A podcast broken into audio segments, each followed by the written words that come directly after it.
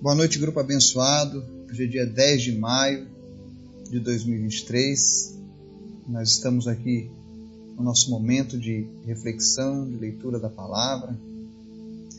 E hoje nós vamos fazer uma reflexão no Salmo da Família, no Salmo 127. Eu tenho certeza que a palavra de Deus vai falar contigo nessa hora.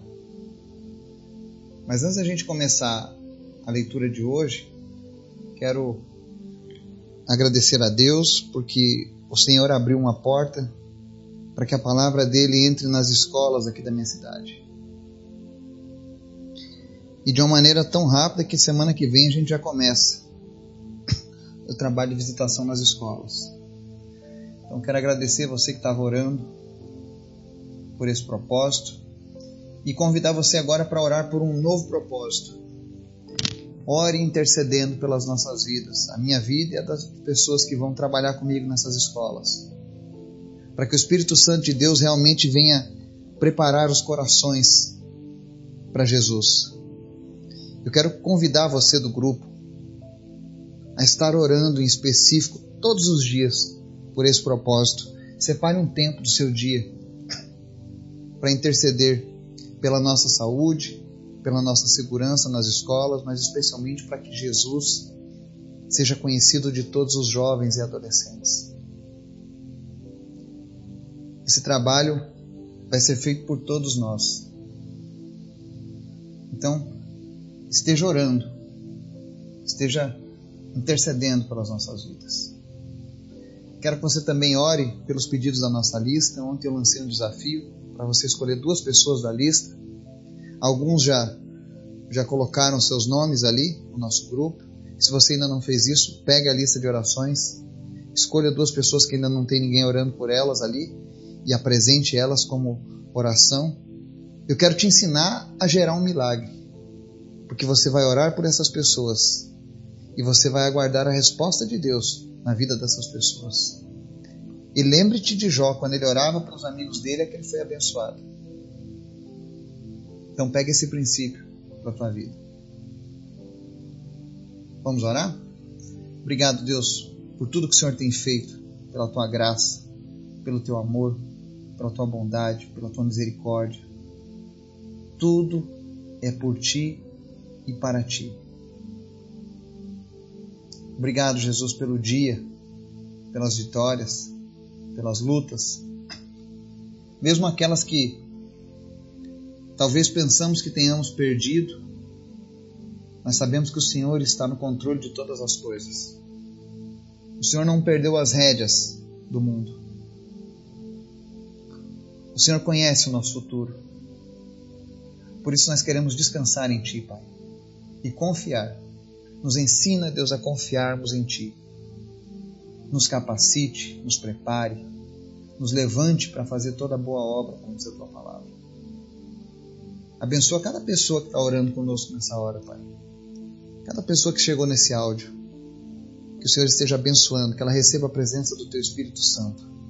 Que o Senhor visite o lar dessa pessoa, o trabalho, a escola, onde ela estiver ouvindo essa mensagem. E que ela possa te sentir, Pai. Também te pedimos, Pai, visita os que estão enfermos e vem trazer cura para cada um deles cada pessoa que nós temos apresentado e clamado, pessoas que estão sendo nesse momento agora apresentadas diante do Senhor, pessoas que precisam de um emprego, de uma cura, de uma mudança, de uma salvação no seu relacionamento, de uma salvação na sua empresa. Tu és o Deus que pode todas as coisas. Nós te apresentamos essas pessoas agora, Pai. Atende cada uma delas, em nome de Jesus. Mas em especial, Senhor, fala conosco através da tua palavra. É o que nós te pedimos em nome de Jesus. Amém. texto de hoje, Salmo 127, dos versos 1 ao 5, diz assim: Se não for o Senhor o construtor da casa, será inútil trabalhar na construção. Se não é o Senhor que vigia a cidade, será inútil a sentinela montar guarda. Será inútil levantar cedo e dormir tarde, trabalhando arduamente por alimento. O Senhor concede o sono àqueles a quem ele ama. Os filhos são herança do Senhor, uma recompensa que ele dá. Como flechas na mão do guerreiro são os filhos nascidos na juventude. Como é feliz o homem que tem a sua aljava cheia deles. Não será humilhado quando enfrentar seus inimigos no tribunal. Esse belíssimo salmo, ele começa nos mostrando a importância de termos o Senhor nas nossas vidas. Quando ele diz aqui que se o Senhor não for o construtor da casa, será inútil trabalhar na construção, ele está mostrando. Deus precisa estar presente nas nossas famílias, Deus precisa estar presente nos nossos projetos, porque se Deus não estiver presente, não haverá sucesso. Não haverá o sucesso de fato. Quando a Bíblia diz que se Ele não for o construtor, ou seja, o Deus que criou todas as coisas, ele se oferece para ser o nosso parceiro nos nossos sonhos, no trato da nossa família.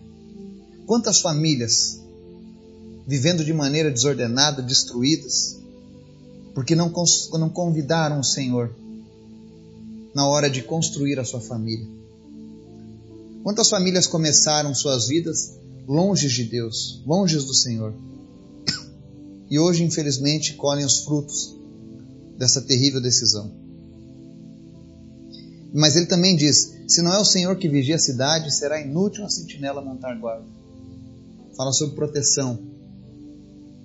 Nós vimos agora atentados nas escolas, pais com medo, Estado com medo. Aqui na minha cidade, por exemplo, todas as escolas possuem agora seguranças armados, câmeras de vigilância. Mas existe uma verdade por trás de tudo isso. Se Deus não estiver guardando, todas essas parafernálias, todos esses, esses requisitos serão inúteis. É como você estar viajando de carro.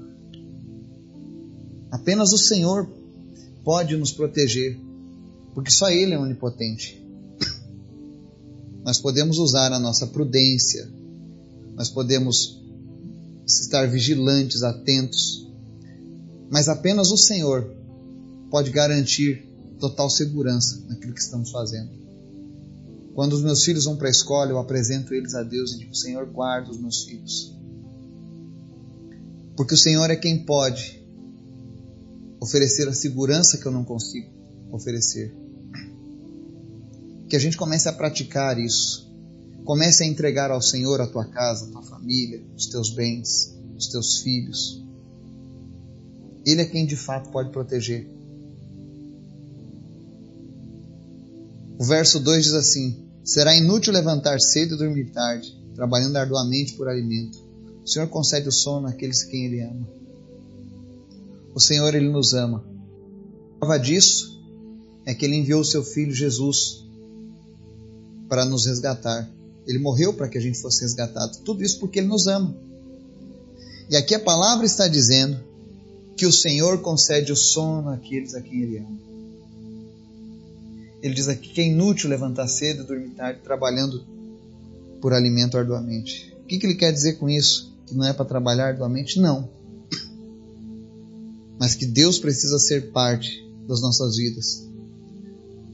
Não adianta às vezes você trabalhar arduamente, se você não tiver o Senhor, você não vai ter descanso, você não vai ter sucesso. Quantas pessoas trabalharam arduamente, alcançaram grandes riquezas e continuam insatisfeitas? Muitos perderam a saúde.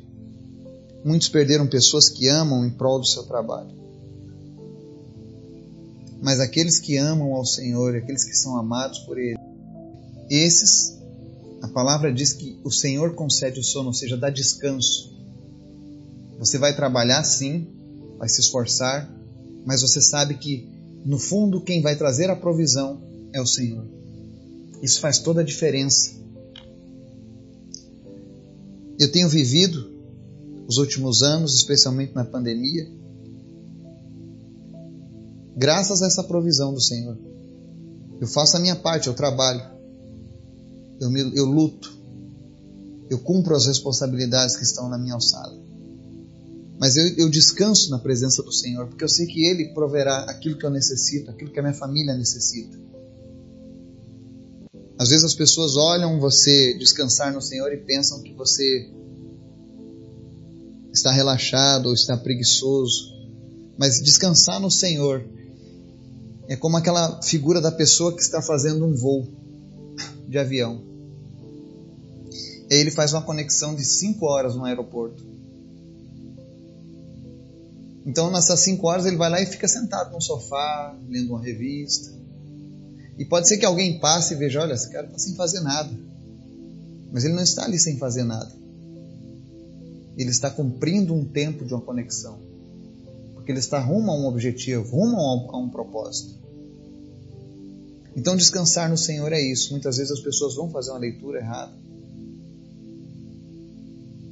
Deus condena os preguiçosos, isso é bíblico. Mas Deus também condena aquele que não coloca Deus como provedor nas suas vidas. Ele diz que é inútil. As suas conquistas serão inúteis. Deixe Deus ser o provedor da sua vida. Reconheça que tudo vem dele. Reconheça que tudo é para ele. Reconheça que tudo é por ele. E você vai ver uma diferença nesse conceito.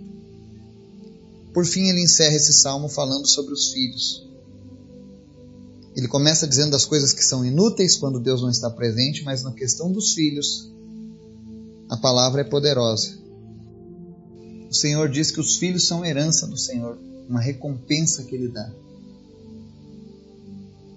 Então, seu filho, por mais que eu sei que tem pais que estão nos ouvindo que às vezes os filhos estão vivendo uma vida diferente daquela que você sonhou para o seu filho.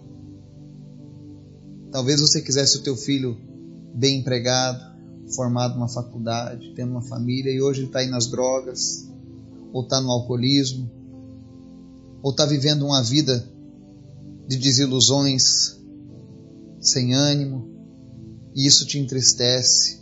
Ou às vezes o teu filho está envolvido no crime, está numa prisão.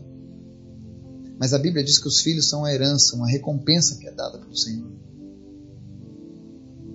Mas para que essa recompensa, para que essa herança do Senhor, ela venha dar os frutos, que frutos? A Bíblia diz que são como flechas na mão do guerreiro. Quando o guerreiro tem muitas flechas, ele consegue acertar o alvo, ele consegue afugentar os inimigos. Porque ele diz: Como é feliz o homem que tem a sua aljava cheia deles.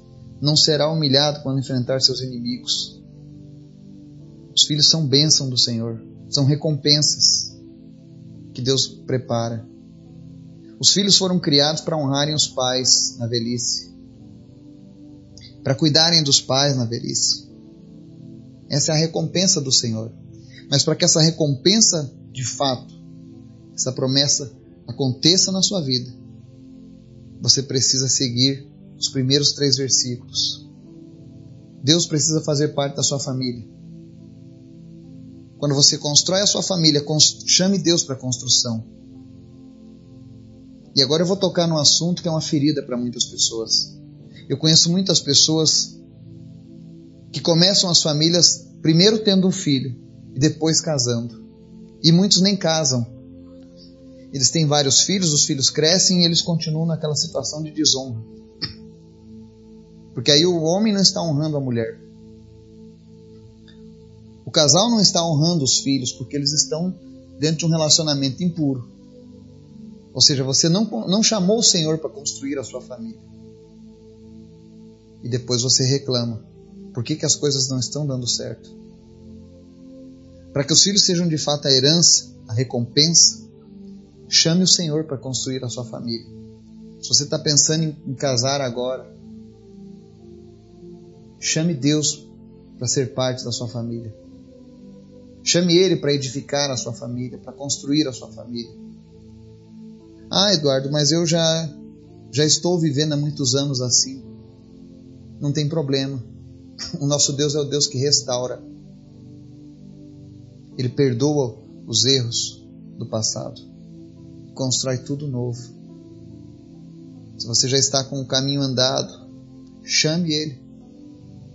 Fale, Senhor, eu errei, mas agora eu preciso do Senhor. Reconstrua.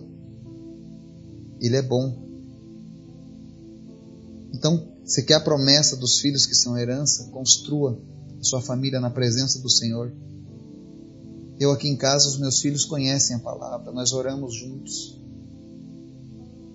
Nós procuramos dar o exemplo que eu quero que eles sigam. não apenas o de falar, mas as nossas atitudes. Talvez seja uma das coisas mais difíceis na vida cristã, sermos um exemplo para os nossos filhos. Mas nós precisamos nos esforçar, porque se de fato nós acreditamos nessa palavra, se de fato para nós Jesus é o Senhor, isso é algo que Ele requer de nós, nossas atitudes. Que o Espírito Santo possa visitar você e sua família hoje. E se a tua família está em ruínas, se a tua casa está em ruínas, convide o construtor, o melhor construtor do mundo, para que ele venha reconstruir as casas que estão caídas. Deixe Deus trabalhar na sua família. Com certeza você vai viver algo novo. Que Deus nos abençoe e nos guarde em nome de Jesus. Amém.